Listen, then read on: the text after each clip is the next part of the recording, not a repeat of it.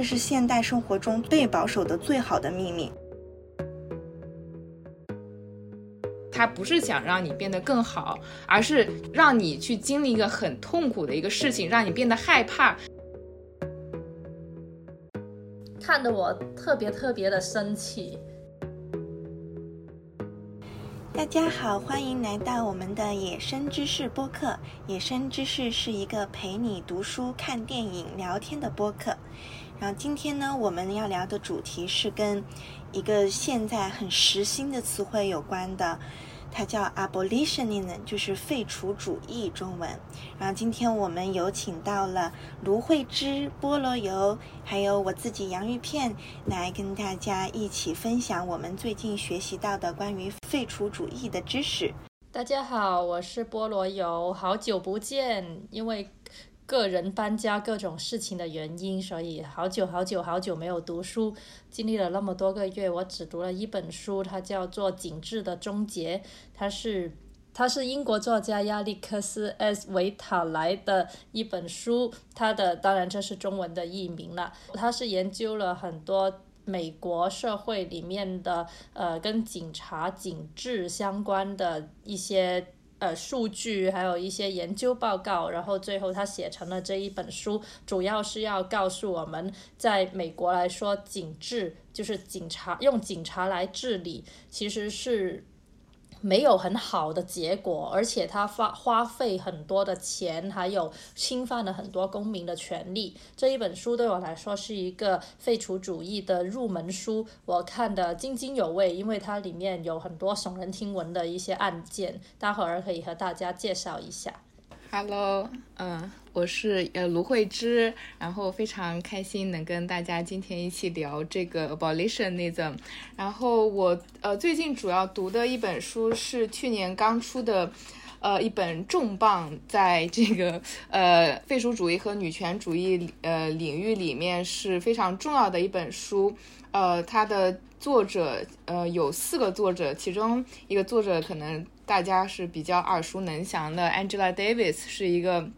非常在这个黑黑人女权主义呃理论和实践，还有废除主义的实践和理论里面都非常资深的一个这么活动家，还有包括 Gina Dent、Erica 嗯 Mainers，还有 Beth Ritchie，就是另外这三位也都是在。呃，美国的比较著名的废除主义、女权主义呃理论里面资深的这种呃 scholar activist，就是既是学者也是行动者。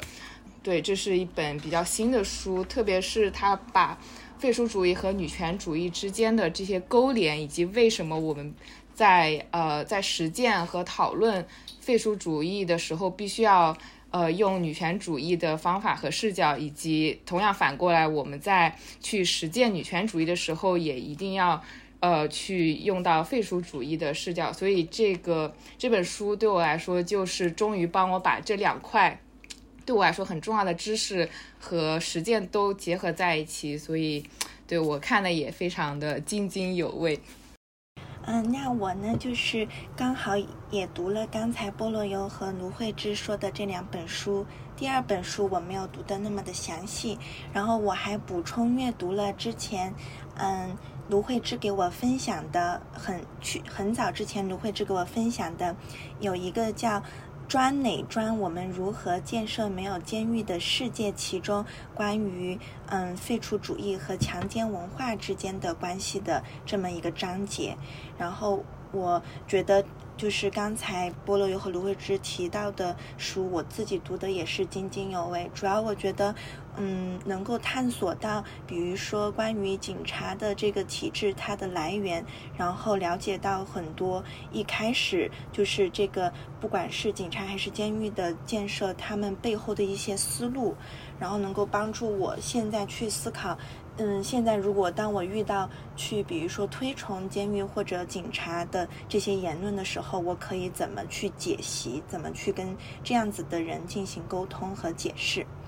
那我们既然都读了，嗯，这些书虽然也没有，也不是读了很多哈，但我觉得肯定在我们的学习之后，我们都会对废除主义有一些自己的。理解和体会。要不我们大家可以用一两句话分享一下，读完这些书之后，你觉得废除主义是什么？呃，我不知道我的这个理解呃是不是正确哈，大家可以指正我。就我自己的看法是，废除主义它好像就是要去嗯。不要用惩罚性的方式来去治理这个社会上出现的各种伤害和不公正的问题，特别是不要用呃警察这一种暴力的机器来去惩罚了一些做出伤害的行为的那一些施害者，而要去探索一种更加鼓励性的恢复性的。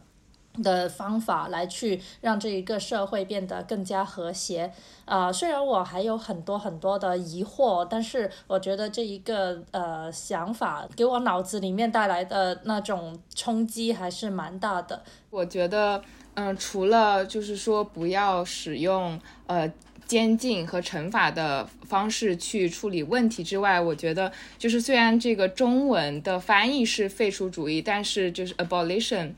你怎它其实很重要的一点就是，其实我们要去建设一个真正的呃自由的、安全的一个一个社会，而且这这个。呃，目的我们是可以通过一步步的实践，特别是由我们的呃信赖的社群的的的建设去可以去达到的，而不是仅仅依赖于由国家所垄断的这些暴力的机构，然后只能通过监狱和警察来帮我们获得这个安全和自由。我觉得就是建设这一点其实也是非常值得强调的，而不仅仅是废除这一点。我觉得我读完之后。就觉得废除主义，嗯，是一种对以非暴力和不依赖国家暴力或者说公权力的方式去实现社会正义的一种想象。然后我觉得强调想象这一点也很重要，因为，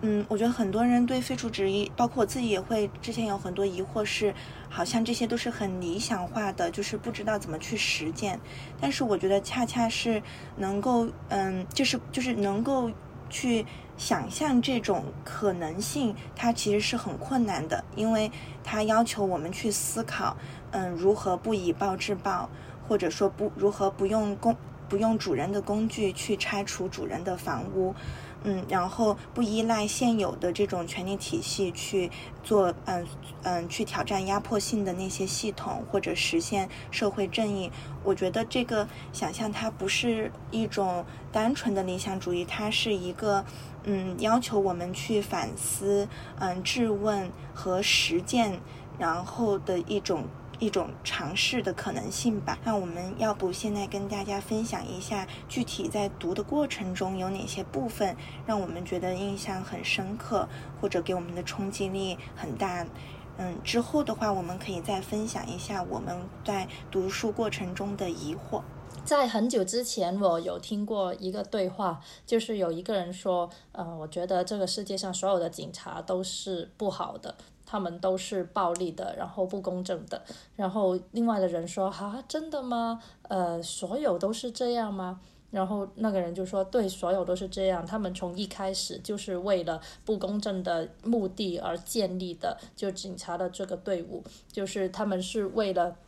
比如，比如说在呃，在介绍警察的历史的这一 part 里面，就作者就有介绍到，呃，这些警察的。”警警察这个机构的建立不是为了保障全社会的当安全，而是为了维护当时统治阶级的利益和财产，比如说奴隶主、殖民者、工厂主、农场主，然后他们去呃。为他们去执法的对象是奴隶、被殖民者和工人，他们就不是被保护的对象，而是被管制和侵害的对象。然后我就会觉得，哇，这真的是非常呃开了我的眼界，因为我们一般人可能会觉得，哦，警察这一个。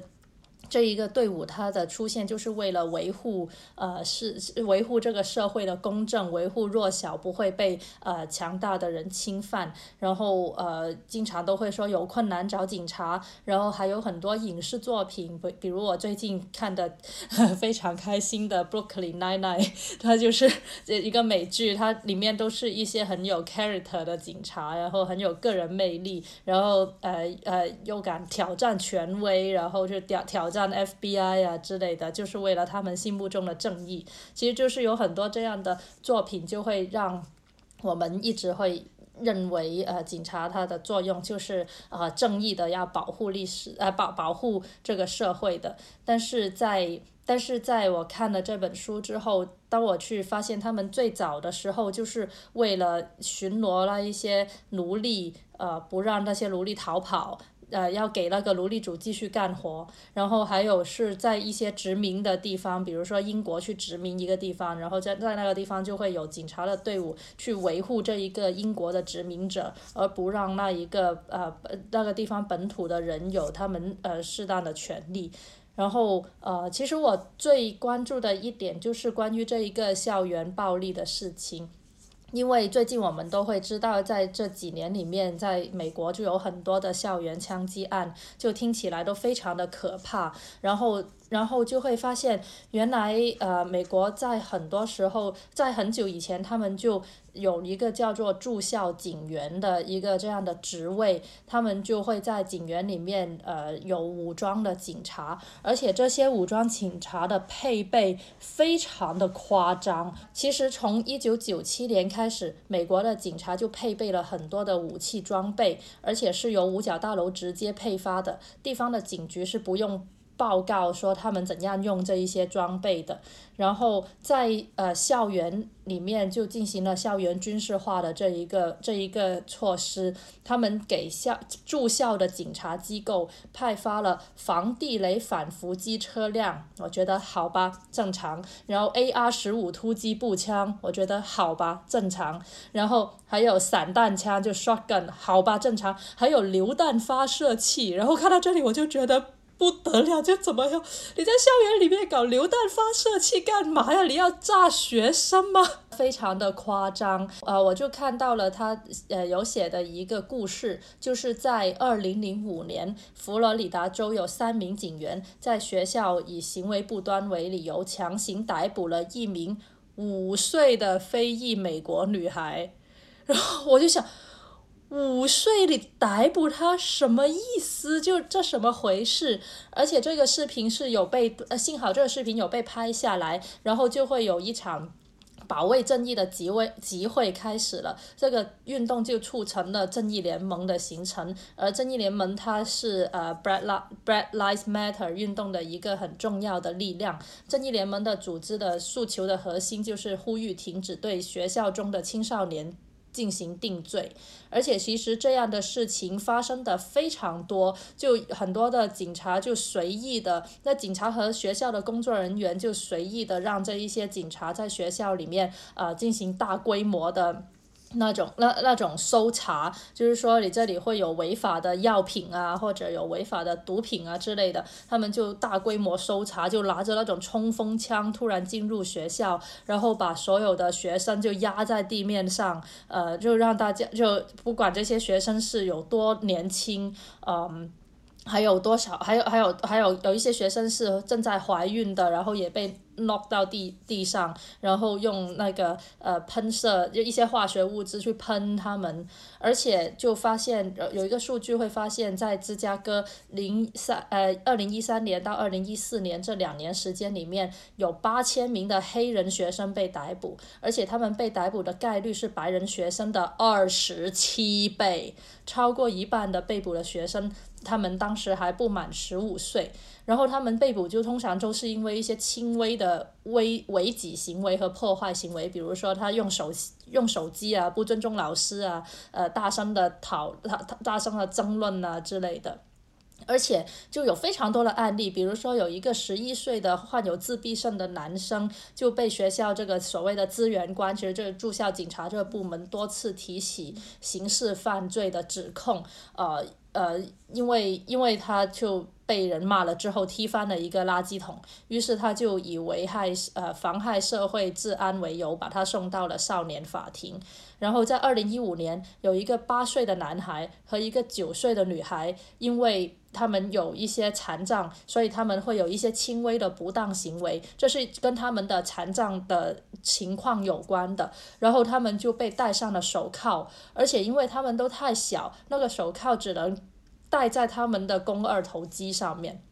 就这一些这一些东西都让我觉得天哪，这些警察是什么回事？他们为什么要这样对这一些孩子？他们就他们不是就是甚至不是青少年，而是五岁和八岁的小孩。而且更重要的是，这一些警察进入了这一个学校，本来是要去防止校园枪击的，但是他们并没有真正的防止到任何的校园枪击，该发生的还是会发生，而且。通常这一种住校的警察的那一个项目是为了让年轻人可以相信他们，可以促进交流，然后让年轻人走向走上正道。但是其实并不是，他们这个角色，这些穿着制服的警察，他们就一直用这一种用，就即使是轻微的行为不当，也把孩子们。就压倒在地，攻暴力攻击他们，然后让然后要去要去把他们送进监狱，送进少年法庭，就是因为他们的这一些这一些行为就没有办法在孩子们身上呃发展出对他们的信任。然后如果孩子们看见了一些可疑的事件，比如说有人去带枪过来，或者有人去呃威胁可能要使用暴力的行为的话。孩子们就不会愿意站出来去报告这一些事件发生，所以这种这种这种这种惩罚性的这一种制度，反而会让校园枪击案更加容易发生，因为没有人会信任这些警察，大家都不想惹麻烦，也不想把他的同学或者老师惹推到麻烦的境地，所以他们就不告诉这些警察，那其实他就更难去预防校园枪击案了。类似的这一些。类似的这一些案例还发生在呃禁毒啊，然后在边境啊，在对性工作者的那一个执法呀，还有很多其他的方面，包括对呃呃那个精神障碍人士的。呃，当他们发作的时候，这些警察也用了一些激化的呃敌对的方式来去激化他们之间的 tension，所以就呃让这一些精湛的人士，他们可能就有一些呃稍微的攻击性的行为，然后马上就会被警察用用用冲锋枪什么的打死。这个警察的模式，他们就是一直被培养成，而且被教导成这一个社会所有的人都是他们的敌人，他们不是，呃，他们不是用来维护社会治安的，他们是要去把潜在的这一些假想敌。呃，迅速的用暴力的方式，而且是致命的暴力的方式去弄死，所以就会发发现有很多很变态的事件，就这种对学生的暴力，然后对于那些精神障碍的人士在发作的时候，迅速的去把他们枪杀，还有还有非常多的这一种针对黑人群体的那一种无来由的暴力，就过度的暴力导致他们受伤或者死去，其实这一些都非常非常的常见。我看这个书的时候，就看得我目瞪口呆，就是。虽然我知道有很多，我知道警察对于很多的呃少数的群体会有暴力，然后会有歧视，但是我没有想到他的情况那么的严重，没有想到其实在世界范围内，所有的警察好像都陷在了这一个呃我们与这个所有的社全社会是敌对的，呃我作为警察，我要把你们当成我的敌人，只要你们稍微有一点点对我的呃不尊敬或者进。攻我就要马上用枪把你们击倒，这真的让我大开眼界，也觉得非常的伤心。就现在的这一个全世界范围内的社会是这样的。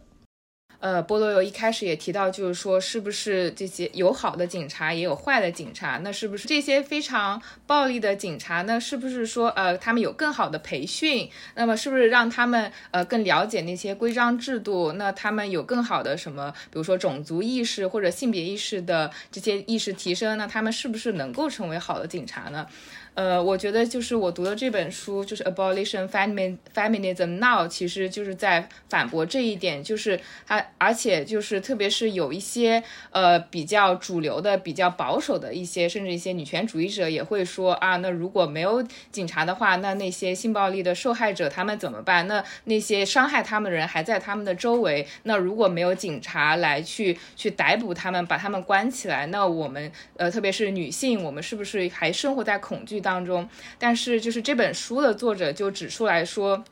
呃，他就是这些主流的呃权主义者忽略了一个事实，就是警察他们就是被训练来使用暴力的。就是他们的这个训练的，他们的这个任务其实就是只是用暴力来去解决问题。这些解决问题的方式是个体的，是针针对个人的，然后只是把那个可能犯了错的人去把他关起来。那至于说这个。呃，所谓的犯了错的人，他被关进去之后受到惩罚之后，他会不会成为一个更好的人？其实是我们都是不知道，甚至是是会相反，可能那个人。呃，被 traumatized 之后，他可能继续去施暴，而且警察的存在也没有去直指这个暴力存在的根本问题。就是即使我们看到这些个体的暴力，那其实也是根植于这个社会的这些非常呃根深蒂固的这些暴力，无论是呃性别的暴力，还是这些呃经济的暴力，特别是基于这个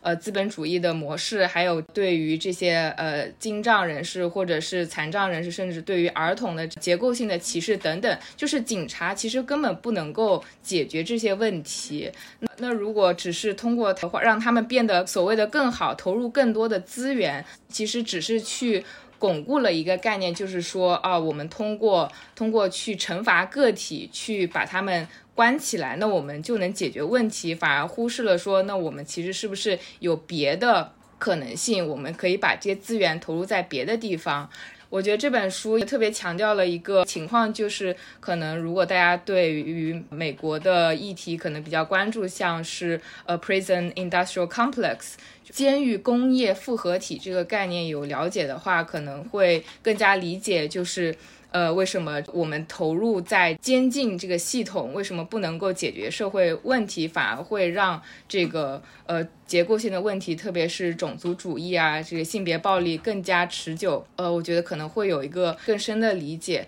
嗯，但是我觉得这本书有一点其实提出了，就是说 prison industrial complex 监狱工业复合体，它其实是跟。废除主义、女权主义的组织息息相关的，就是这本书它有介绍，像是呃 Critical Resistance 这个一个很重要的一个女权和呃废除主义的组织，它主要就是提出这个 Prison Industrial Complex 这个概念，就是说国家和这些呃企业，他们其实是有着相同的利益的，就是国家它通过新建很多的监狱，然后。把呃，特别是黑人，就是投入到监狱，不仅是解决这个国家他想要解决的这些呃社会和政治经济的问题，然后同时也满足了那些企业他们想要用更廉价的劳动力，因为他们会在监狱里面就使用这些廉价的这些被被监禁起来的个体，那这样即使他们遭到了很不人道的对待，他们在很恶劣的。呃，条件下去工作和生存，那么其实这些企业就是他们其实不需要负任何责任。那正好就是这个资本主义的发展跟国家它的这个利益正好结合在一起，导致美国的甚至在全世界范围之内，就是这些国家非依赖这些监狱的扩张，去实现这种对于更多的就是处于社会更边缘的人群的一种监禁，然后使得这个这样的一个。暴力的系统继续存续。其实我可我想要返回到菠萝油刚才讲的那个校园暴力的点，是因为我觉得就有很多人，比如说刚才卢慧芝也提到，就是有很多人会觉得说啊，那我是不是把这些坏的警察去掉，通过比如培训或者调整或者监督的制度就可以消除。在这个整个紧致的过程中出现的那些歧视啊或者暴力行为，但其实有很多的研究表明，那些比如说给警察的多样性和多元文化的培训，并不是特别有效。然后包括刚才布罗有提到，那些警察会对一些比如说有嗯精神嗯疾病。嗯，使用的一些暴力，并不是因为他们没有受过对这方面怎么去判断一个人的应激行为或者他们的嗯精神状态的这样判断的训练，而是这些培训其实是并没有那么有效的。但是我觉得，为什么大家不愿意去接纳这个事实？就是既然有研究可以，嗯，以研究可以说明这些培训并没有有效的降，嗯，降低警察的这种暴力，嗯，并且也有也有研究说明，就是比如说在校园里的这种住校警察、住校刑警会反而导致这个。整个它的环境变成一个形同监狱的，而且严密审查的环境，然后不仅是导致嗯导致学校的同学他们不能够信任，就是嗯老师呀或者其他的同学，也会让这个学校的管理人员想要避免或者预防那些暴力和混乱。嗯，即使有这些事实的情况下，为什么嗯政府或者嗯一些权力机关他们为什么不会想要去，比如说削减这个给警力的嗯资金，然后去改善这个警察的体制呢？我觉得很大一个原因是因为在嗯警制的终结里面就有讲到，他就他认为警察其实是这个阶层固化和社会不同的桥头堡。各种政治权利其实是获益于被滥用的这种警制管理的，并且以此用来煽动大增加大家对嗯穷人呐，然后非白人、边缘人群、LGBTQ 嗯身障人士，还有那些流浪的无依无无靠的人的恐惧。从这个角度就可以理解为什么对警察的监督和问责机制是这么的少。嗯，然后以及我觉得社会上也会对这种具有攻击性的警制的它象征的这种男子气概是给予奖励的，所以这个也跟其实男父权社会的建制是有关系的。另外，在读书的过程中，我学习到就是，嗯，我理解到了什为什么这些警察会用很密集的侵犯性的攻击性的方式去去应对，甚至像刚才波罗提到这个五岁的小孩，他的某一些看起来。好像，嗯，不守规矩或者他警察局的冒犯行为，它其实是一种叫做破窗式的执法。这种破窗式的执法，就是要用嗯正式的或者非正式的，甚至微小的，嗯，但是大多数情况可能是很暴力的这些警察的行为，去不断的提醒大家，任何不守规矩的、没有秩序的，然后嗯，或者与主流社会背道而驰的行为是不可以被接受的。然后这个破窗理论可以追溯到二十世纪六十年代，它是也是属于一种城市的新保守主义。就有一个叫班菲尔德的人，在一九七零年的一本叫《城市之城》的书里就提出过这么一个理论。他觉得穷人会因为陷入贫困的文化，就失去对自己生活改善的能力和意愿，然后他们不会关心公共的设施。所以，如果你政府去给他们更多支持，他们的公共设施，比如给他们住房，给他们，嗯，比如说发放吃的那些机构，他们反而会无心甚至有意的去破坏这些公共设施，然后因此，其实政府的援助是不会真正能够帮助到他们的，所以他们就以此推，以此类推，后面就有人觉得，嗯。既然政府在帮助穷人方面做的是非常有限的，那这部分的财政投入就会被浪费掉，然后那些服务的给他们的社区服务的项目，其实就会被闲置或者被破坏。嗯，然后我觉得这个，我觉得这个，我看到这个理论的时候就很惊呆，因为他们完全忽略，他们就是有一种把这些穷人当做下等人，而且不仅是阶层上的下等人，而是知识上的下等人。就他们没有主观的意愿，他们不相信一个贫穷的人生活肯看似潦倒，或者在街头留宿人，他对比如对美没有追求，对他的嗯生活的一个。就是对健康或者对其他，嗯，他生活上更好的一面是没有追求的，嗯，并且这个对穷人的预设其实隐藏着很多是对贫困的黑人的一个种族主义歧视的一个预设。嗯，然后在此背景之下呢，他们就觉得，嗯，既然政府的这个政府的就是这种嗯服务性的介入，它已经不能解决问题了，而且也不能够拯救拯救引号他们这种道德或者文化上的失败，那就要采取惩罚性的社会控制机制去维护这个社区的稳定，所以他们就认为要要去阻挡这种文明的退退。就是倒退的话，就需要增加警察的权利，而且让这些警察成为在街头的道德威权的代理人。嗯，所以我觉得他的这个逻辑是非常可怕的，因为那个作者也提到，他其实就把贫困和就是社会犯罪的这个关系完全是颠倒了。就他不觉得底层阶级的产生是因为这个社会的。不平等而造成的，他反而会觉得这个底层阶级是成为威胁这个城市基本建构的原因。然后就把这个社会化的嗯制造的不平等的问题转嫁给那些就是因为社会化的原因变成可能变成穷人的那些人，然后就把这些解决社会弊病的方案都变成不断的对那些穷人的侵犯性的、攻击性的和限制性的执法行为。嗯，我觉得这个他的这个逻辑其实在现在也非常的常见。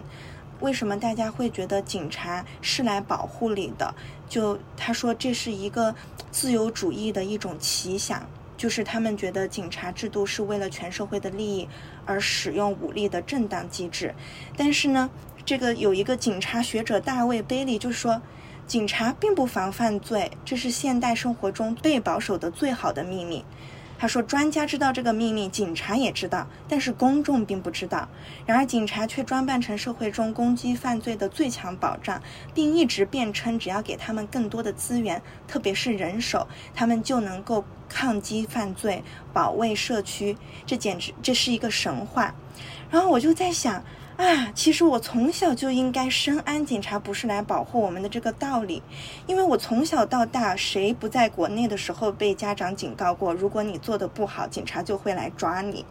反正我小时候很少听到说，如果你遇到一个街头，如果你遇到谁欺负你，你可以找警察保护。一般都是说，如果你做了什么错事，警察就要来抓你哦。如果你不好好吃饭，警察先生就要来把你抓走哦。所以我觉得。嗯，所以我觉得我们从小其实就深谙这个真理，但是呢，就是他一直被用一种戏谑的方式来讲，但是可见就是警察对我们的威胁是深入我们私人的生活的。是的，我觉得刚刚杨玉片说的这个，我觉得也是一语惊醒梦中人，就是我们对于惩罚以及这个对于施加惩罚的个体的这种正当化，真的非常普遍，就是。我觉得你刚刚举的那个例子，就是你，比如说你你做了什么不好的事情，然后你父母就会威胁你，就是就是他不仅是把家里面的那种用用惩罚来去教育儿童的这个方式就是正当化，然后呢，而且还要利用外力，就是 external source，然后你家家庭惩罚就家庭暴力还不止，还要用这个警察的暴力来去对付你，就是对你进行这种双重的威胁，我我觉。就是，就是真的太普遍了。就是我觉得，就是思考这个，呃，警察的暴力确实也也会让我们去反思，就是这些，呃，就是惩罚，特别是对于更脆弱的人群的惩罚是多么的普遍和深入人心。然后也可以去反思，就是我们在。比如说，在家庭这个环境里面，然后就是更有权利的，比如大人，他们是怎么去去对待自己的孩子？然后很多时候，其实并不是真的让让孩子去认识到自己的错误，然后怎么去变得更好，而是只是去那种威胁、去威慑你不要做同样的事情，就好像解决了问题。我觉得这种思路其实是跟这种无论是警察还是监狱这种这种思路其实是很一致的。他不是想让你变得更好，而是通过去。威胁你，去威慑你，让你去经历一个很痛苦的一个事情，让你变得害怕。就你不是因为你知道这个事情是不对的，会对别人和这个社会造成伤害，而是你害怕接受这个惩罚。然后你才可能不去做这个事情，但是很多人他并不是因为害怕他才不做这事情，而是因为这个社会就把他推向了一个非常边缘的位置。那他不去打破这个法律，他可能没有办法生存，或者他也只是过自己正常的生活。但是这个国家认为你是在做违法的事情，所以我我我觉得这个就是这种，就是只有惩罚才能。解决个体和社会的问题，这个思路就非常非常的有问题。嗯，通过这个学习，我明白，就是所谓警察维持的社会秩序和公正，并不是人人享有的，就是。而是这个精英和已经在这个社会，比如在政治经济上已经占上风的这个秩序的既得利益者所享有的，但是他们就会倚仗警察去管控那些他们觉得就是这些边缘人群，然后可能会，然后他们的任何反抗会危害到他们利益的活动，就包括刚才菠萝有讲到的奴隶起义罢工，还有街头的抗议啊这些，然后里面有一个案例就让我真的。就是非常的震惊。他说，在嗯宾夕法尼亚州早期的这些警察部队的建立，就是专门为了镇压工人运动的。然后在这个案例里面，就是矿场主和工人，嗯，工厂主会依靠州级机构的武装部队来管控和恐吓那些想要搞罢工的人。嗯，甚至他们就弄了一支完全私有化，这个也跟刚才。我觉得卢慧芝讲的资本主义在这当中的参与有关，就他们弄了一支完全私有化的媒体警察部队来处理这些事情，然后这些警察就直接为那些嗯矿矿场的，就是雇主而工作，就他们就会被派去监督破坏那些工人全体，就不仅是要防止他们去做任何的行动。他们还要甚至去内部煽动他们暴力的行为，破坏别人的社群，嗯，然后最后在一八九七年的时候，他们屠杀了十九名手无寸铁的矿工，还打伤了三十二人，就是著名的嗯拉迪莫屠杀，是非常嗯令人觉得悲伤、令人觉得很难过的例子，但是他很。有有效的证明，就其实其实这个警察的这种惩罚的体制是充当了一个就是上上层人管理这些下层人或者是边缘人的维护他们政治和经济的这个不平等的一种机制，而且它里面也提到，就是警察其实代表着国家，就是在这个过程中，国家的力量会得到非常关键性的扩张和扩展。我觉得可能在里面也包括就是这个。嗯，上层人士就是资本主义的既得利益者的这些人士，他们的力量也得到了拓拓嗯拓展和扩张。然后他说，警察代表着国家强制机制与国家公民生命的接触点，而且就是警察会在一件事情，比如引起公愤之前，或者就很多人会做一些呃集体行动之前，就将其扑灭。嗯，在必要的时候就会诉诸武力。嗯，通过这种暴力的行为来控制大家，不要去为自己其实是，嗯，维护自己的一些公民的权益做抗争，或者就是获取一些自己正当的权益吧。而且我看到，呃，特别惊讶的是，呃，有很多看起来是想要去，呃。把这个社会变得更好的那个措施，其实它后面才是各种的政客，他们为了增加自己的资源和控制这个国家的权利而去做出来的。比如说像呃美国就打毒品打得很厉害嘛。然后就是说，他们，但是但是作者就认为这个毒品战争是美国现在面临的最具有破坏性而且最无效的警治的模式。有一些东西我觉得很变态，在二十世纪三十年代，比如说安非他命，它是合法的，而且很容易获得，广受欢迎的。抑郁的家庭主妇啊，通宵的卡车司机啊，到节食减肥的人呐之类，他们都是在用它。而且二战时期，美国和其他国家的军队。也会给士兵分发安非他命来改善他们在战斗中的表现，然后而且在呃而而且呃但是但是所以在那时候就特别容易去买到这些东西，所以就很多人去服用这一些毒品啊。那到了六十年代的时候，呃就有了又又有一些政治力量就觉得说呃这种消遣性的这种东西是不好的，然后就出台了一些限制措施，就要求医生在处方的。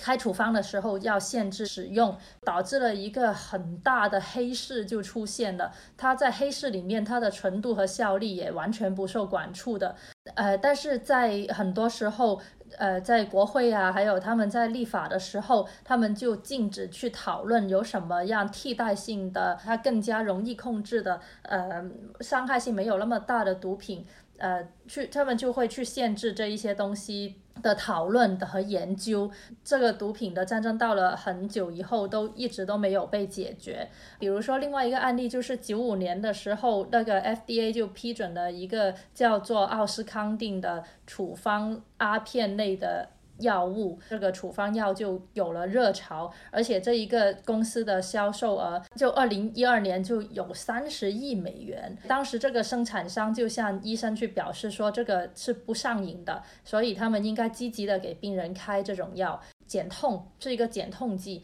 但是很多患者后来就发现出现了成瘾，缉毒局啊，然后 FDA 啊，就又强又严厉的去控制这种药品的供应，所以。又出现了一个黑市，大家就不再去买这一种呃可能没有那么毒的那种毒品，就转移到更加便宜但是更加危险的海洛因。就禁绝主义，就是他们对毒品是。禁绝的，就是不让讨论的是一个道德性的东西的这一种政策，就导致那些医生本来可以推荐大家可以使用大麻来替代这一些阿片类的药品，但是就不让他们去做这一种事情。作者就说，二十世纪的这个禁毒工作和改善公共健康是没有关系的，它只是一个政治机会主义和对一些可疑人群的管控。在历史上，其实这是有很深刻的种族特征的，比如说。一九一四年禁绝主义的一个法案叫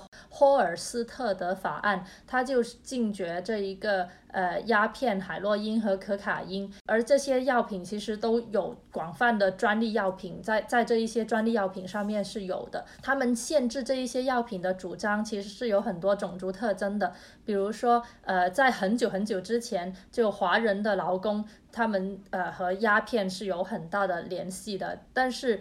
呃，那时候就没有人管，直到鸦片在中上层阶级的白人妇女里面，那些白人妇女在唐人街的一些隐蔽的鸦鸦片馆里面去抽鸦片中流行的时候，这一些呃种种族纯粹主义和排外的人，他们才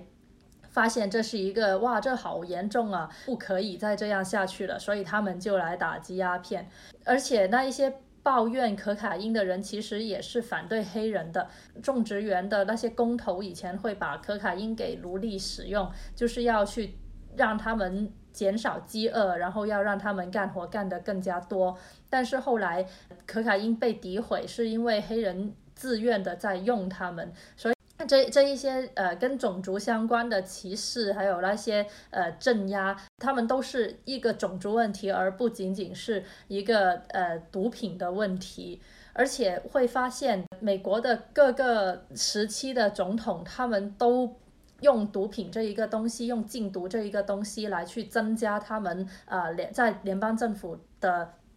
呃，介入各州事务的那个合法性，因为呃，其实美国的体制是有联邦政府，然后有各各州的呃地方的政府，然后他们的权力本来是会比较分开的，会有一些权力的制衡和分权。但是呢，就很多的总统，比如说尼克松总统，他就从从他的那个时候也是去呃，为了让自己对各州的那一个控制更加的大，所以呃，而且他也想控制。黑人，所以他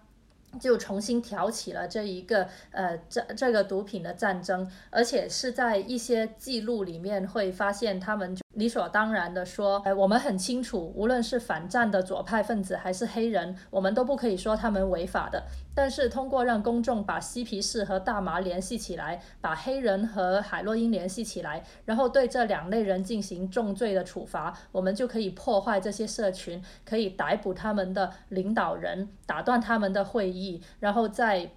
新闻上面诋毁他们。我我们知道在毒品问题上我们撒谎吗？我们当然是知道的。这一个是呃尼克松的首席国内政策顾问约翰艾里希曼他在接受一个采访的时候这样直接这样说的，呃毫无愧疚，然后非常直白的说这一些东西，像。里根呐，然后像呃这个克林顿呐，呃甚至像奥巴马呀，其实他们都有去呃用这一个毒品的战争来去来去增加他们自己的权利，然后在中间其实就会有很多对于呃对于公民的那个权利的侵犯，比如说呃。那个 SWAT 小组就是那个特殊武器与战术小组，他们只要有一点点的证据，甚至是很脆弱的证据，他们就可以无需敲门，呃，有搜查令，大规模的武装侵入人民的住宅，然后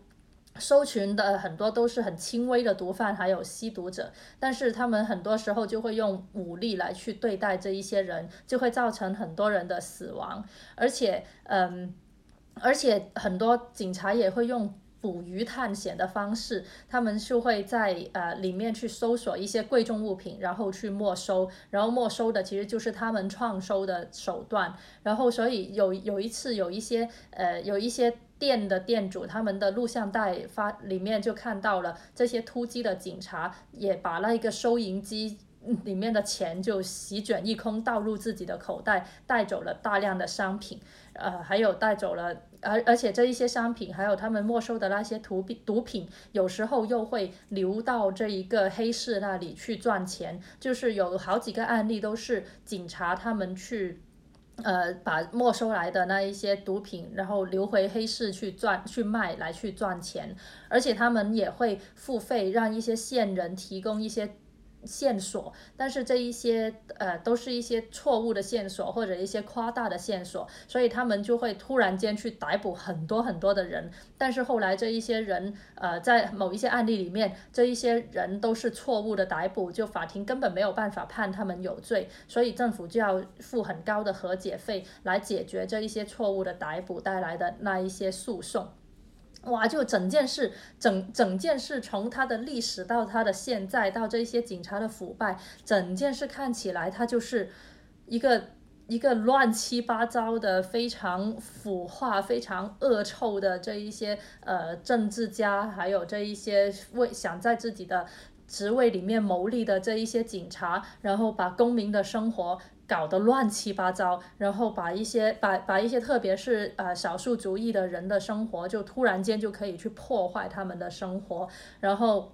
然后让他们没有办法，比如说，呃，有一些有一些轻轻微贩毒，还有还有吸毒的那一些人，呃，就就是会收到一些传票，就要求他们出庭，然后就要罚款，就是很多人就要务工或者旷课来去出庭，呃，然后有又有一些负担不起的罚款，那如果他们没有办法去出庭，也没有办法去呃付这些罚款的话，他们又会被抓起来，就会被逮捕关进监狱。不是大家都不是真的为了一个公正的、正义的、平等的理念来去做这一些事情，而是仅仅是为了自己的利益、自己的权利来去做这种事情。然后，其实作者给我们提供了一个案例，就是说在葡萄牙，其实所有的毒品已经是合法化了。然后，嗯。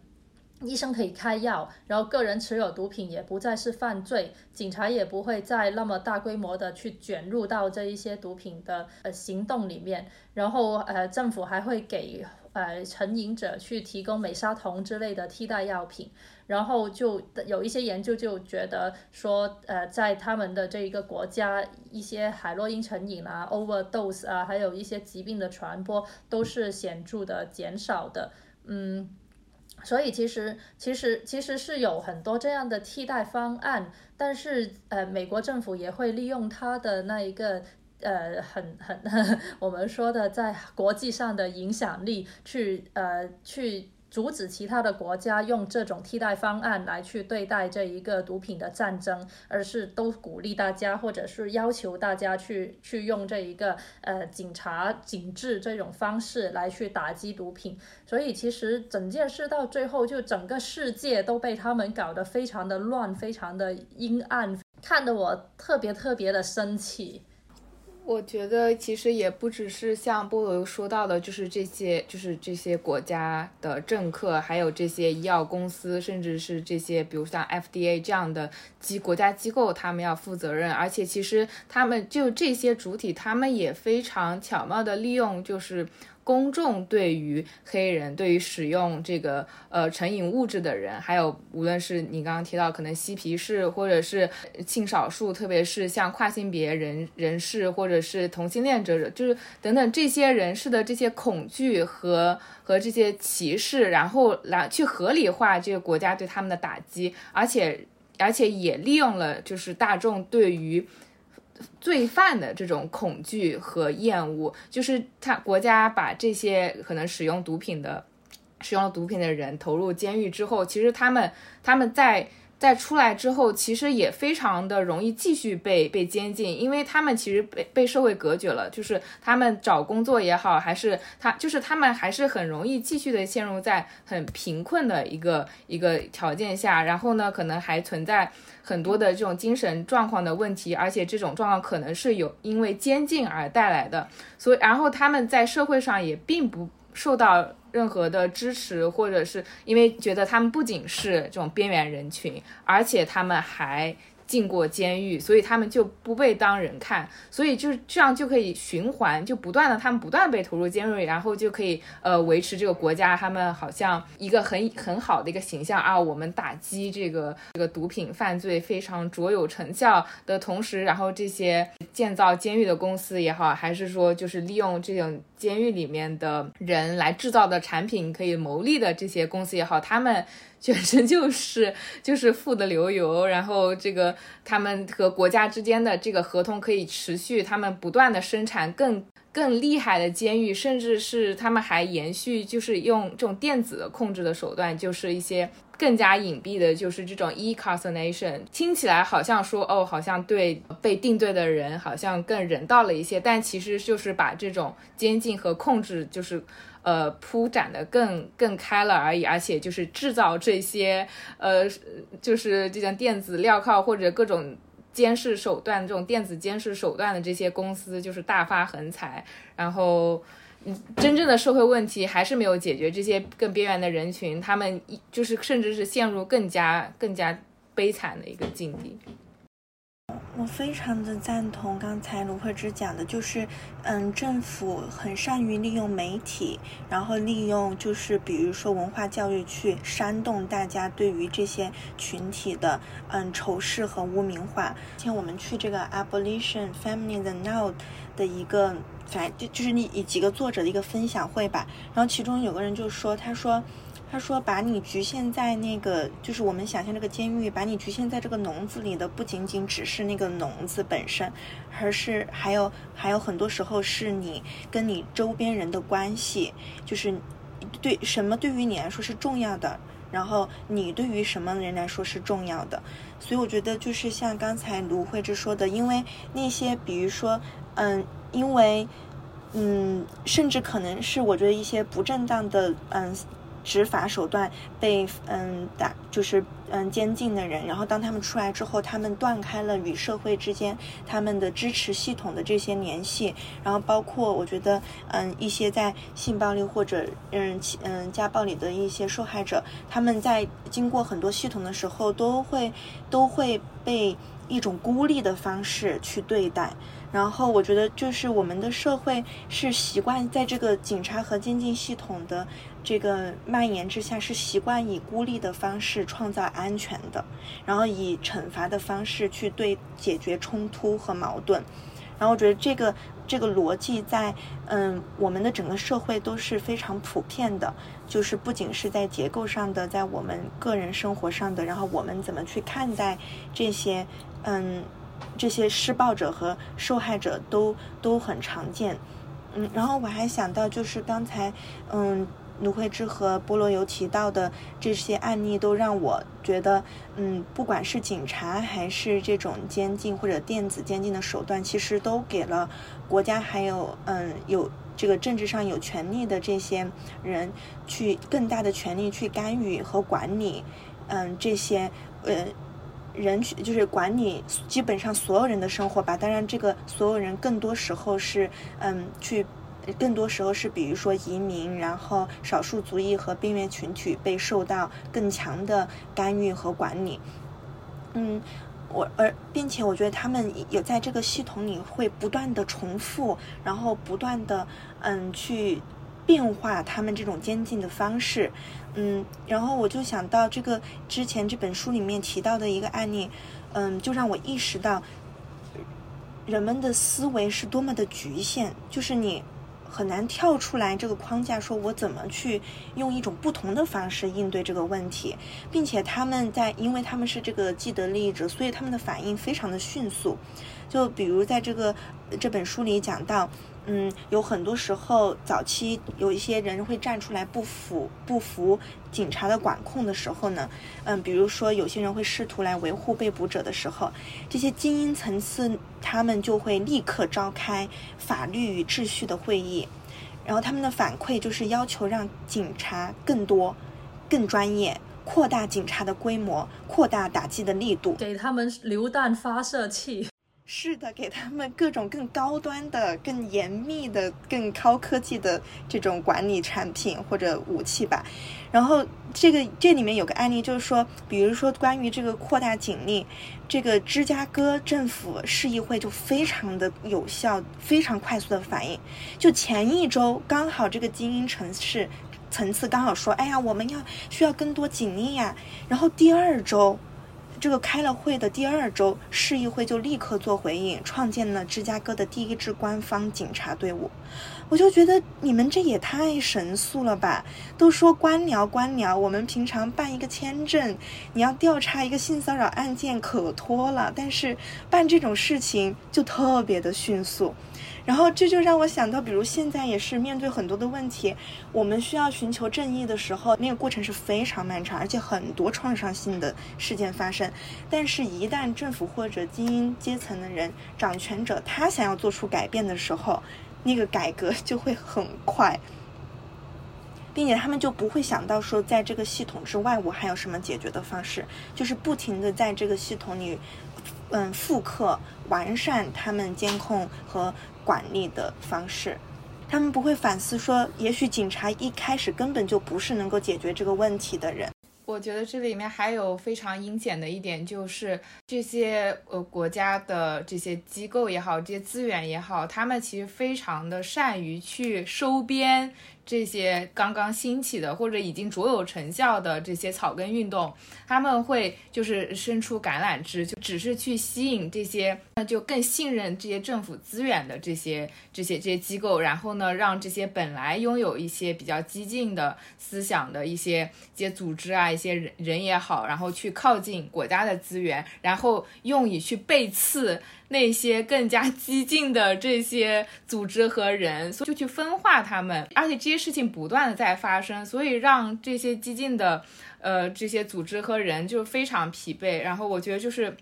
我看这本书里面也也是不断在去承认和强调，就是说这些，特别是呃。呃，有色人种的这些呃女性和和呃非二元的这些组织者，他们其实真的是在做很多很多无偿的劳动，而且其实他们也要去去不断去面对这种背叛，然后不断的去跟那些更加主流的这些行动者，特别是他们可能之前还一起合作过的呃废除主义的行动者和。